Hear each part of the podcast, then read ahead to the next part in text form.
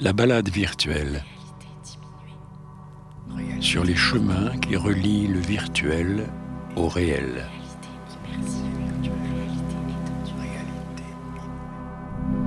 La balade virtuelle à Venise. Chaque année depuis trois ans, le petit monde de la VR entre en effervescence entre fin août et début septembre. Les professionnels de tous les pays convergent alors vers le Venise VR, la sélection VR de la Mostra de Venise. Nous y sommes partis en balade, et c'est sur une superbe petite île de la lagune que nous avons découvert quelques chefs-d'œuvre et rencontré leurs créatrices et créateurs.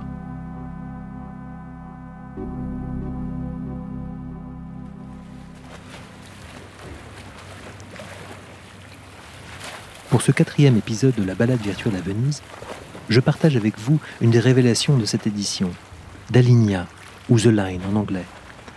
L'œuvre interactive est signée par un studio brésilien et gagnera cette année le prix de la meilleure expérience en VR. Récit d'une immersion réussie avec son producteur Édouard de Montmort.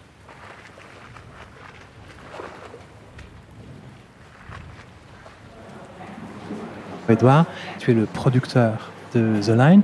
Est-ce que tu peux nous dire en quelques mots qu'est-ce que c'est que The Line?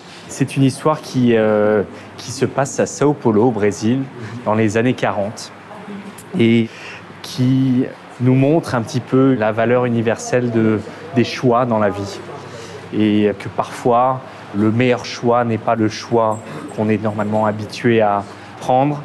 Et parfois, il faut prendre des risques dans la vie pour pouvoir euh, trouver vraiment ce qu'on cherche.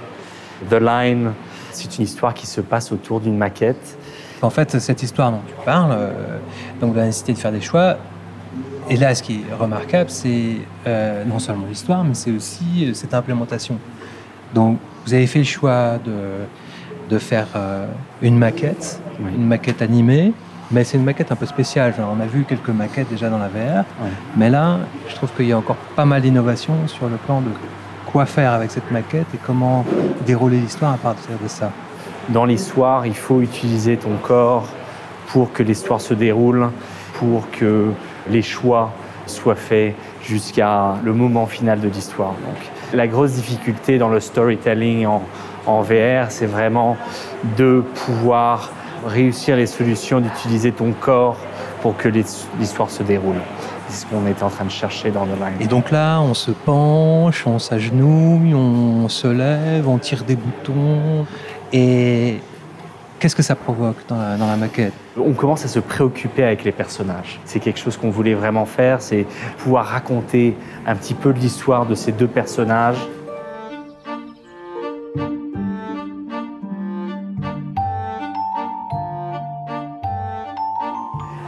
Au milieu, jusqu'à la fin de l'histoire, on commence à vraiment à se préoccuper. Je vais pas tout raconter, mais avec euh, le potentiel rencontre qui va se passer entre ces deux personnages. Et aussi, tout dans la vie est parfois difficile avec tous les choix qui sont, qui sont faits. Et donc, se lever, rester debout, devoir s'asseoir, etc., provoque aussi des sentiments de la difficulté que le personnage a aussi dans l'histoire. Donc, euh, ça fait un parallèle entre la, la vie réelle et la vie virtuelle. Et alors, moi, ce que j'ai beaucoup aimé, là, je viens de, j'en sors, hein, donc je suis encore en train de, de digérer un, un peu mon expérience, mais j'ai beaucoup aimé, euh, bon, déjà l'idée d'avoir un, un petit monde comme ça, euh, très beau, en bois. euh, ça se passe dans le Sao Paulo des années 40, donc il y a aussi euh, une dimension nostalgique comme ça, de, de un peu ancien. Il y a un joueur d'orgue mécanique, on a des petits jouets qui ont des animations un peu brinque et puis, au bout d'un moment, on progresse dans le monde, différentes parties s'éclairent, et puis on recommence. Oui. Alors ça, je trouve ça vraiment intéressant parce que c'est très rare de recommencer. Et donc là, comment ça vous est venu cette idée de réutiliser ça de- Ben, comme tout dans la vie, on a une, on a une routine. Donc euh, tous les jours, on se, on se lève, on fait normalement le même chemin pour aller travailler. Normalement, on fait les mêmes choses tous les jours. Et donc c'est pour représenter un petit peu ça, ce, ce cycle de toutes les journées de notre vie. Et euh, que parfois les meilleures histoires ou les meilleures choses qui arrivent dans notre vie arrivent quand on, on sort de notre routine. Et donc je crois que c'est ça le grand message de la- de l'expérience.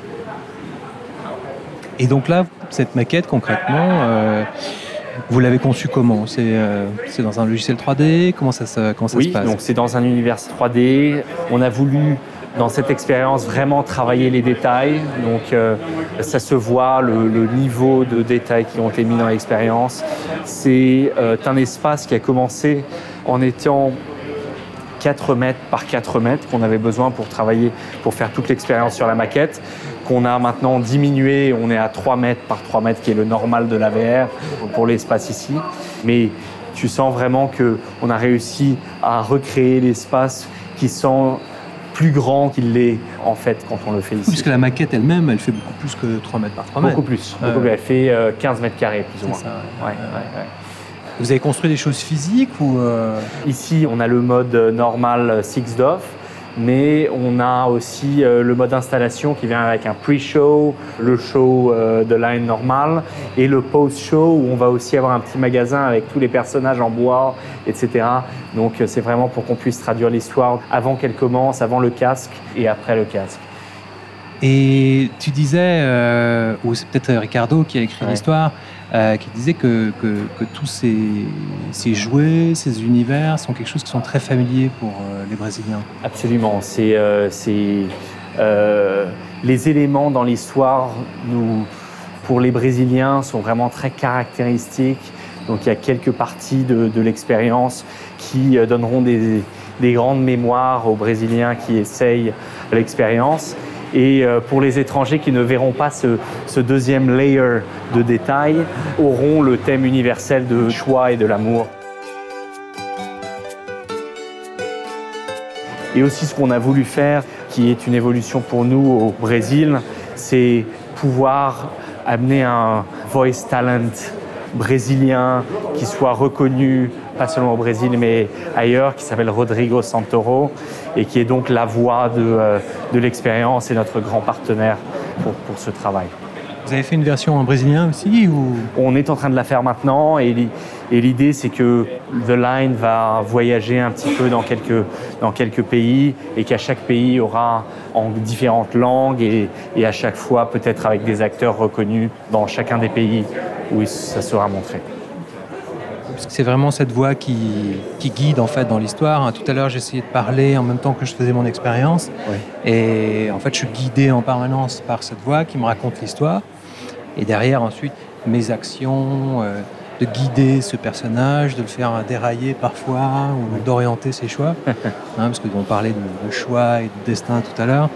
Tout ça est représenté en fait par des rails, hein, à la façon d'une maquette de train. Bon, là, il y a plus Voilà. que des trains, hein, mais euh, et donc, euh, on oriente ça euh, à ces personnages.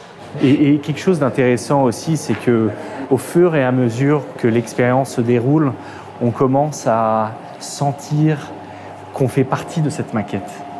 Donc, comme on est obligé à appuyer tous ces boutons et l'histoire se recommence et on les réappuie à chaque fois, on commence à se dire oh là là, est-ce que je fais partie de cette maquette? Moi aussi, j'ai envie de, de ressortir et de faire un choix différent euh, et de changer euh, le, le- le mode habituel de cette maquette. Euh, ce, qui, ce qui le fait intéressant. Alors justement, parlons un peu de la suite, euh, Edouard. Donc euh, Ouais.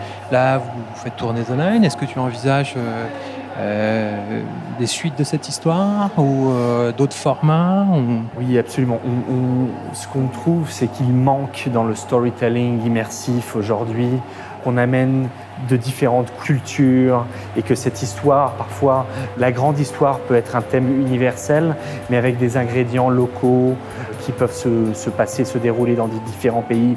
Donc maintenant, on est déjà en discussion avec d'autres pays, même en Asie, euh, pour un deuxième épisode de The Line qui pourrait avoir un thème aussi universel, mais qui se, euh, qui se déroule dans un, dans un scénario complètement différent que celui de Sao Paulo en 1940.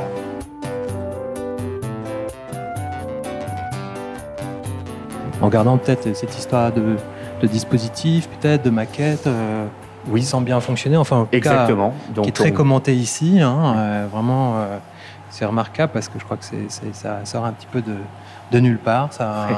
euh, c'est pas comme si vous étiez un grand studio hollywoodien. et, Non, et pas que, du tout. hein, je crois que personne chez vous a travaillé chez Pixar. ou, Non, non, non. on Mais est en tout cas, très vous- originel et personne ne vient de grands studios. Tu as raison. Mhm. Non, mais c'est remarquable la façon dont donc vous avez euh, su créer quelque chose euh, de très nouveau. Est-ce que dans votre studio Arvoré, vous avez d'autres activités aussi Oui, alors on est, euh, on, est, on, est né premièrement comme un studio qui est dédié à la réalité étendue, donc virtuelle et augmentée, où on a développé jusqu'à présent dans le spectrum de la virtualité des video games en VR pour le PlayStation VR, Oculus, Vive. Quoi pour, on a fait un jeu qui s'appelle Pixel Ripped 1989, qu'on a lancé euh, multiplateforme sur PlayStation, VR, sur Oculus, Vive et Windows Mixed Reality en juillet euh, de l'année dernière qui a été un, grand succès. C'est le, plus grand succès de, de Arvoré jusqu'à présent. Et on travaille sur le deuxième épisode qu'on va lancer là à la fin de cette année, début de l'année prochaine, dans la même propriété intellectuelle que, que le premier épisode. Et donc, à part ça, Arvoré a donc aussi une compagnie de robotics. Donc, on fait euh, nos propres simulateurs et on essaye de travailler des sensations autres que euh, la vision et l'audition. Donc, on travaille avec des éléments physiques, des haptics, simulateurs, etc. Pour revenir aux jeux vidéo, est-ce que euh, dans ton esprit, The Line peut se prêter à un traitement plus vidéoludique euh, et devenir un jeu vidéo? The Line? Ouais. Je crois que nous, quand on commence un nouveau projet, on pense beaucoup plus à la propriété intellectuelle au début, au monde donc mm qu'on crée.